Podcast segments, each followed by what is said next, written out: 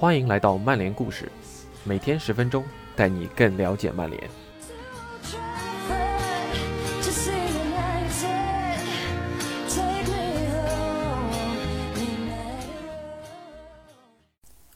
曼联中卫专题，无奈之下的自我妥协。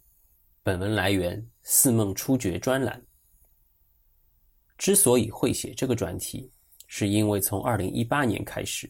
关于曼联的中卫问题，就一直引起广泛的争论。到底谁才应该是主力？哪对组合更加合适？这些都是争论的内容。就算到了如今的二零至二一赛季，这个问题也还是没有确切的答案。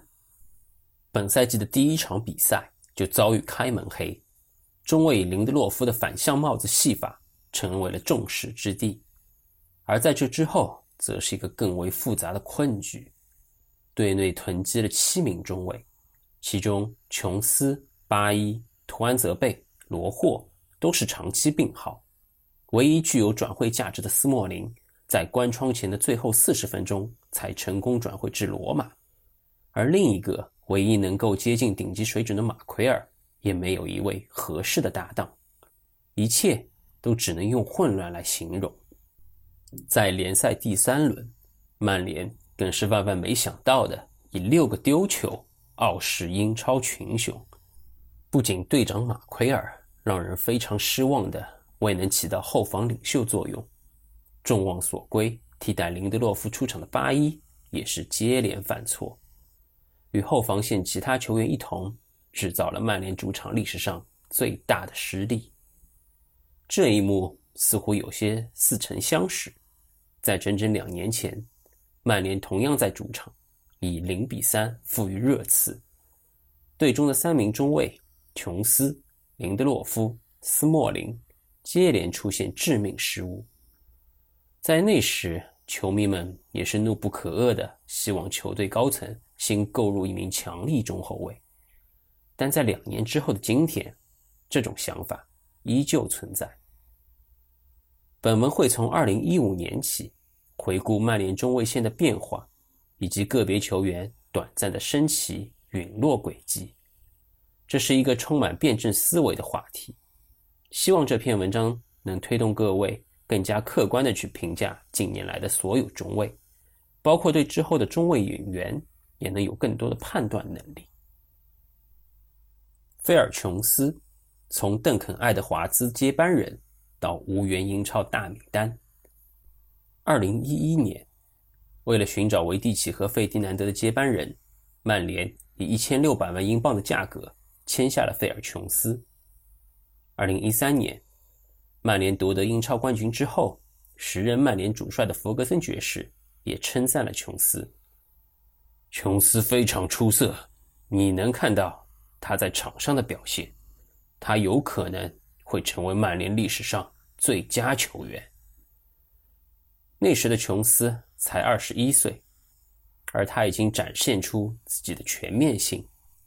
他可以出任场上的多个位置：中卫、右后卫、后腰，并保持巨大的比赛影响力。年轻一代的球迷将他看作是英格兰的新特例，而老一代的人们则有着更宏大的期望。曾随曼联获得1968年欧冠冠军的帕迪克里拉说：“如果你和博比查尔顿聊一聊，琼斯会让他想起邓肯·爱德华兹，想起他的力量和体格。相比于竞技层面的强势，琼斯每一次奋不顾身的解围，都展现出他强大的精神力，尤其是看到他在失去身位的情况下。”完成贴地头球解围的壮举，他很快就成为了球迷心目中红魔精神的代名词。在曼联生涯早期，琼斯的到来给曼联逐渐老迈的后防线注入了新的活力。琼斯一米八五的身高，在中后场球员里算是中等偏矮的，而他七十一公斤的体重则赋予他足够的灵活度。和斯通斯这样偏瘦弱的中卫不同，琼斯的身体足够强壮，就像一堵厚实的墙。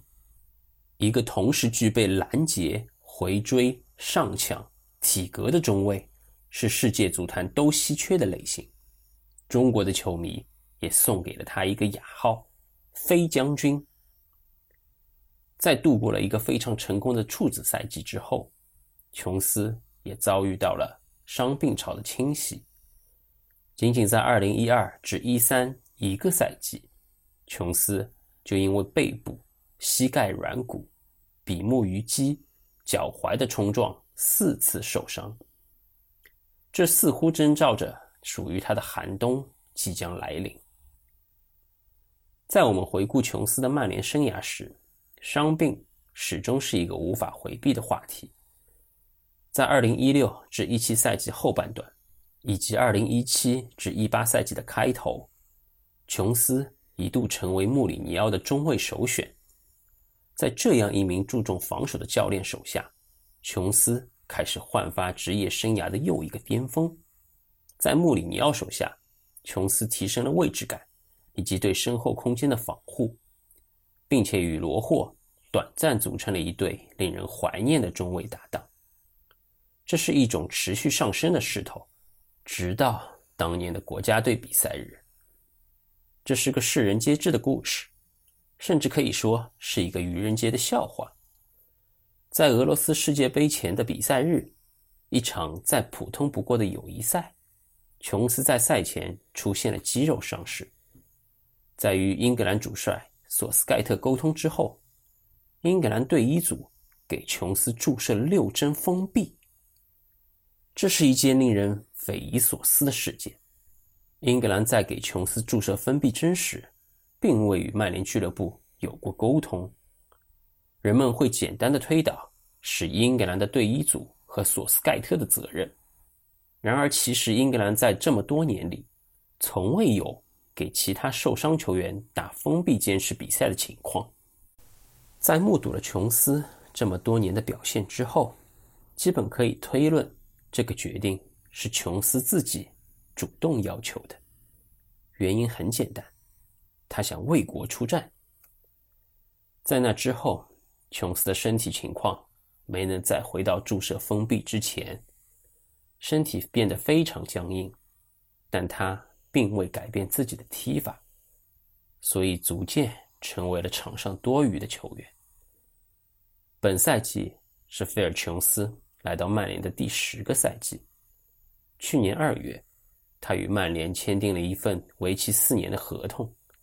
按照曼联的规定，一旦他在曼联待满十年，可以举办纪念赛。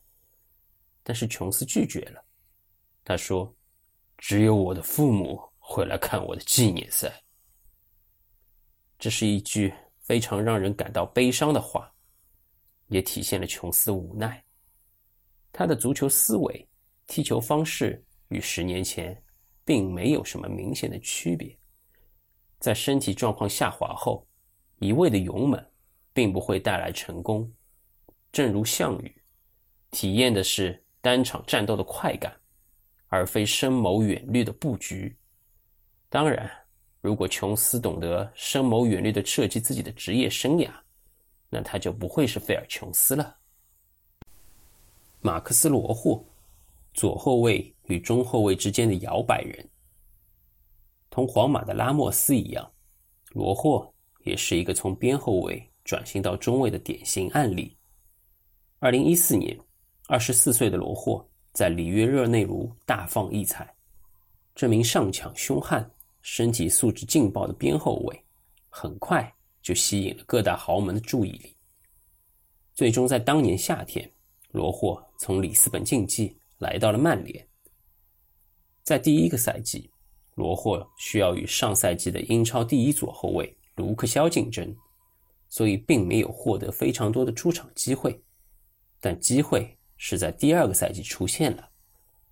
由于卢克肖的断腿，罗霍。得到了在左后卫位置上展现自我的机会。在卢克肖受伤之前，他和德佩的配合相得益彰，但罗霍并没能起到这样的作用。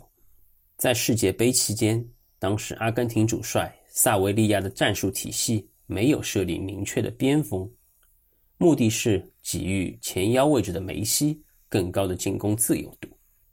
在这样的战术体系下，边后卫并不需要沉到底线附近，罗霍更多出现在离禁区四十五度的区域。他的传中脚法是一流的，并且能协助中场进行防守。罗霍将这种踢法带入到了当时的曼联，显然是行不通的。曼联当时的左边锋是德佩，德佩在边路持球时需要左后卫连续在边路做牵扯。卢克肖可以做到这些，但是罗霍不行，他的身体偏沉。英超球队非常变态的连续往返要求，让他无法保证到位率，而他在离禁区前四十五度区域的习惯站位，让德佩陷入了单打独斗的局面。这也很好的解释了德佩与卢克肖一同沦落的原因。真正的转机，直到穆里尼奥上任之后才姗姗来迟。穆帅当时正在寻找球队中不同中卫组合的理想配置，最终琼斯加罗霍的提案被教练组采纳。如果给琼斯的概括词是全面，那罗霍的专属名词就是缠斗。相对沉重的身体，在打中后卫时反而能成为他站得稳的优势。一米八七的身高也足够在英超生存。代表作。自然是在面对凯恩和迭戈科斯塔时的强硬，并且帮助球队保持零封。与琼斯如出一辙，罗霍的上升势头也随着伤病的到来戛然而止。在欧联杯对阵安德莱赫特的比赛中，罗霍和伊布双双折戟，受伤的部位同样是十字韧带。当赛季曼联中轴线的两大核心。都将在病床上休养半年。在那之后，罗霍再也没有找回当时的状态，伤病也变得越来越频繁，几乎是充电两小时，通话五分钟的悲惨境况。在本赛季英超名单确认之后，琼斯和罗霍都无缘接下来的联赛。虽然不舍，但这也是球队更新换代的必经之路。至于那个在场上啃香蕉的阿根廷硬汉，也会作为曼联的一部分留存在球迷的记忆里。克里斯·斯莫林从曼彻斯特到罗马，天堂只在一线间。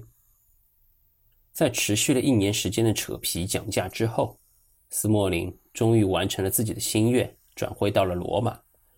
但是很大一部分的声音认为，应该留下斯莫林。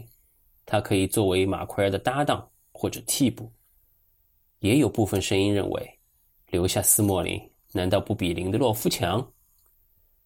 作者个人对于斯莫林的转会是非常开心的。关于现阶段斯莫林对于曼联的重要程度，用曹丞相一句经典的话就可以总结：鸡肋，食之无味，弃之可惜。斯莫林的转会事关三方。罗马想要买断这个已经证明过自己的后防核心，曼联需要通过出售多余资产来释放薪资空间。斯莫林也想继续在罗马城的惬意时光，并且冲击英格兰队明年欧洲杯的二十三人大名单。斯莫林的情况和琼斯与罗霍完全不同。第一，斯莫林在意甲展现出来的水平和适应能力，决定了他。绝不会满足于在曼联给马奎尔担任替补。第二，从二零一六年开始，斯莫林就成了一名素食主义者。据他自己透露，坚持健康饮食改变了他的身体机能，因此在巴伊、琼斯、罗霍出现伤病时，他能够及时顶上。身体的健康程度就注定斯莫林不会躺在病床上拿薪水。在意甲赛场，斯莫林的变化也堪称是脱胎换骨。在刚加盟罗马的前六场比赛后，斯莫林被拿来同曼联的绯闻名宿库里巴里做了对比。以下为对比数据：斯莫林的数据在前，首发出场次数六比七，进球数一比零，每九十分钟成功争顶次数五点五比二点七。争顶成功率百分之七十一点七，比百分之六十四点五。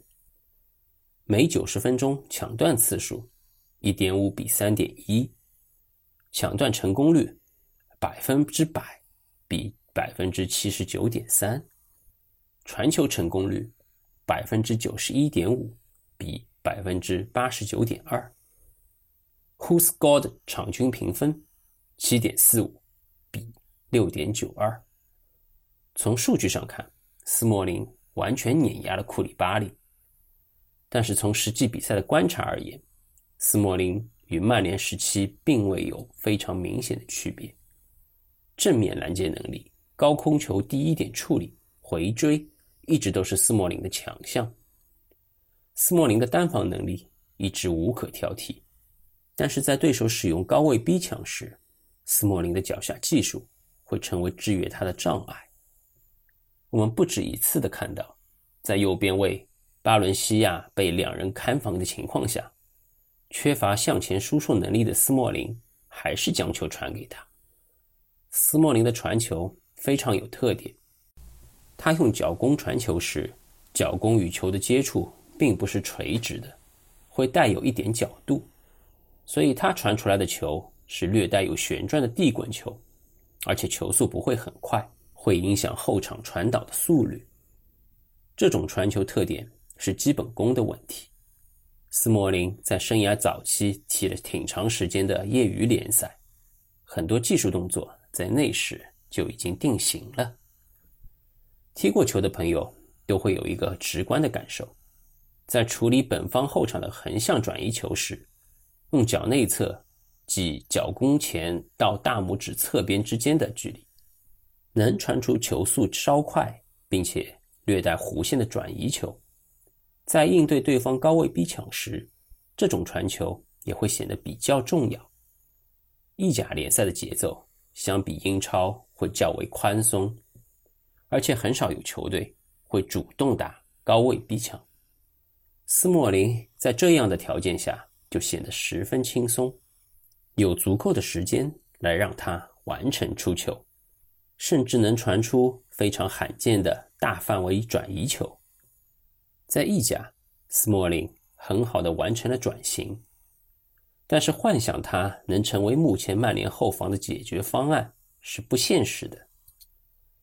离开自己的永远是最好的，这是球迷评价球员的一个通病。在曼联现有体系下，中卫一定要有受压迫下出球的能力，否则也会陷入斯莫林此前所遭遇的困局。埃里克·巴伊，球迷心中的空中花园。讲到巴伊，先说说他的名字，B A L L Y，按照英文发音应该译作拜利，但按照法文发音则是巴伊。巴伊说的是法语，所以我更习惯称他为巴伊。巴伊目前在曼联的境况是非常令人遗憾的。但也完全可以预见。二零一六年夏天，名不见经传的巴伊以三千万英镑从黄色潜水艇比利亚雷尔加盟曼联，成为穆里尼奥时代的首笔签约。人们对于这名球员的了解不多，只是依稀记得他曾经被托雷斯扣过后打空门得手。巴伊的第一场比赛就让人们完全记住了他。在落后以速度见长的瓦尔迪两个身位时，巴伊后发制人，完成了弯道超车，并且成功断球。巴伊的爆发力有非常直观的视觉冲击力，这也是他最显著的风格特色。巴伊是以侵略性和速度见长的中后卫，这也是世界足坛非常稀缺的一类中卫。以拖后、补位、出球见长的中卫。有很多，但是上抢型的中卫就如同凤毛麟角一般。这种天赋异出的身体素质，也让巴伊在曼联的开局非常顺利，直接取代了斯莫林、琼斯，成为球队中卫的首选。除了高空球处理不够好之外，巴伊的整体表现堪称顶级。但是他的部分处理球动作是非常规的，比如。在队友传球稍微偏差的时候，他不会选择多跑两步去接球，而是直接大跨步停球。这也导致了八一后期被腹股沟伤势所困扰。还有另外一些非常规动作，比如在后场马赛回旋、倒钩解围、学伊布高抬腿踹球等等。如果用一句话来概括巴伊的踢球状态，那就是杀敌一千，自损八百。巴伊会在防守过程中增加很多附加，甚至有些多余的动作，这样在持续之后会加大身体的负担。上抢中卫本身就需要养护身体机能，而八一反其道而行之，过于勇猛，也导致了他长期被伤病困扰的结局。与巴伊相反的例子就是林德洛夫。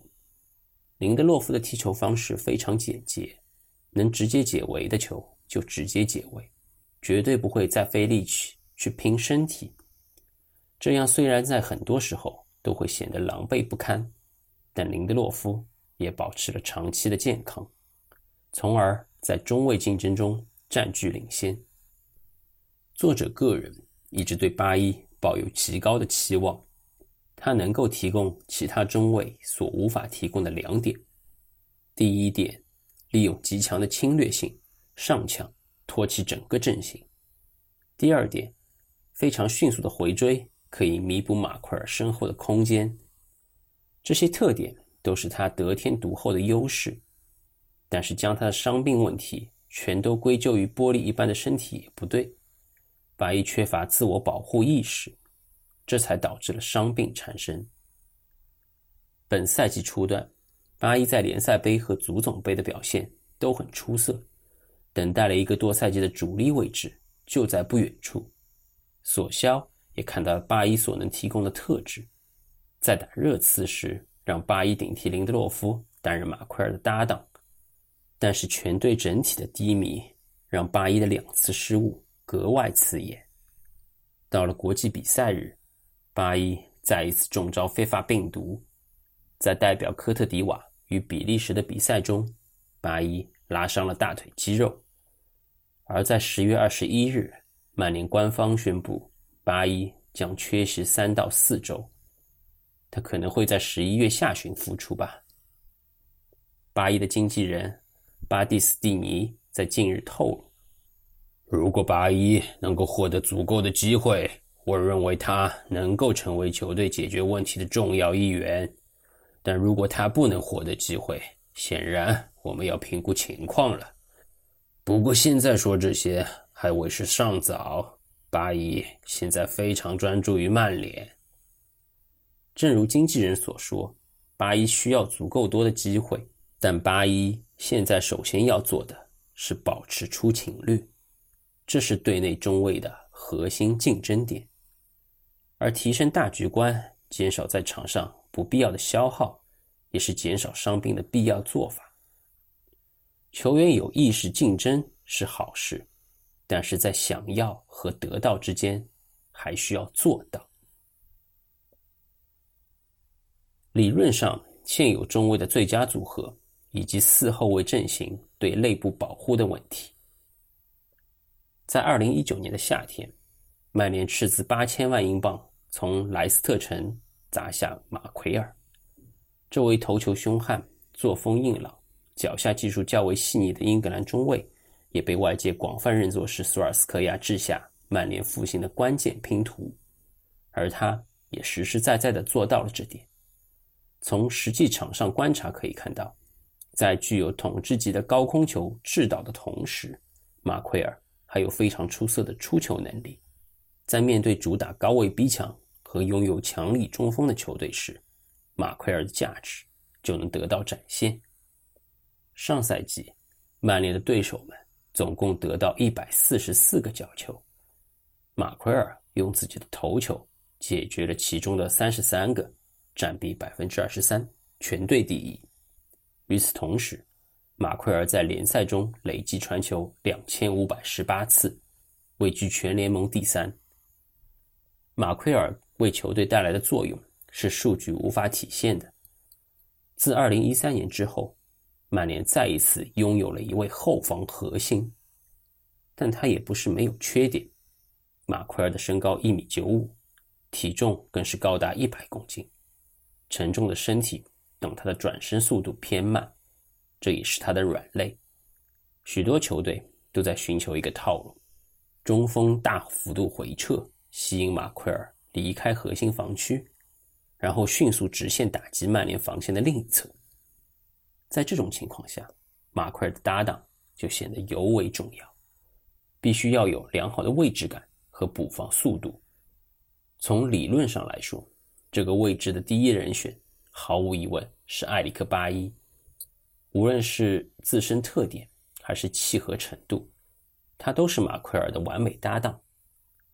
巴伊的特点除了能弥补马奎尔的缺点之外，还能让防线整体前移，为进攻端创造就地反击的机会。这些非常具有视觉快感的画面，也是球迷们。始终对八一抱有极高期望的原因。之前有朋友问到四后卫阵型对内部的协防问题，是否需要通过设置三中场或者双后腰来保障？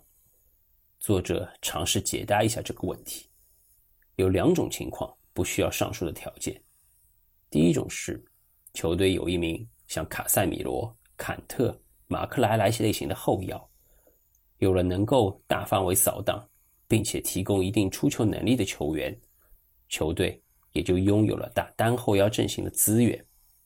第二个条件，球队的一名中卫具有极强的爆发力和上抢能力，能够通过成功率极高的上抢，不论结果是抢断成功还是造成犯规，直接阻断对方的进攻，来帮助中场球员缓解压力。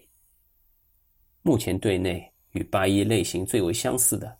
是图安泽贝，他是一名偏补防型的中卫，很少会有主动上抢的镜头，但他的身体素质和回追速度都是胜过林德洛夫的。在欧冠赛场上高速追上姆巴佩的场景令人记忆深刻。说到这里就会有一个问题，那为什么马奎尔的搭档一直是林德洛夫？前文有说到，林德洛夫的核心竞争力。就是出勤率，他的能力也能够达到上场条件。打个比方，马奎尔的综合评分是八十五分，林德洛夫是七十五分，巴伊和图兰泽贝可能是八十分。但两个八十分的球员因为伤病无法上场，那七十五分的林德洛夫自然而然的就成了中卫搭档的首选。林德洛夫纵然有许多缺点。比如一直被诟病的头球软弱、身体僵硬、速度慢，但他作为曼联的首发中卫，不说是优秀，也至少是合格的。他在上个赛季争顶成功率比较平庸，但百分之六十六的成绩也在及格线上。他最为倚仗的出球能力也在马奎尔面前也算不上出色，但相比于其他竞争者们也足够了。最后总结一下吧，在接下来的转会窗口期，曼联教练组首先要做的是清理冗员，对球队帮助不大的球员，例如琼斯、罗霍，应当离开，寻求更多稳定的上场机会，同时释放曼联的薪资空间。关于首发中卫，在下一笔重磅级引援到来之前，不出意外的话，马奎尔的搭档依旧会是林德洛夫。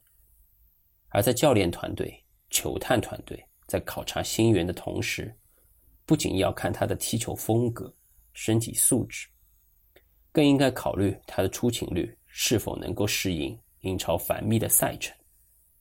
作为球迷同样如此，要用更整体的观察来代替直观思维感受。曼联被中卫问题困扰了七年之久，上赛季引进马奎尔后，后防线。正逐步走向正轨，但关于后防线的讨论仍然不会停歇，只能走一步看一步了。以上就是今天的内容，感谢您的收听，我们明天再见。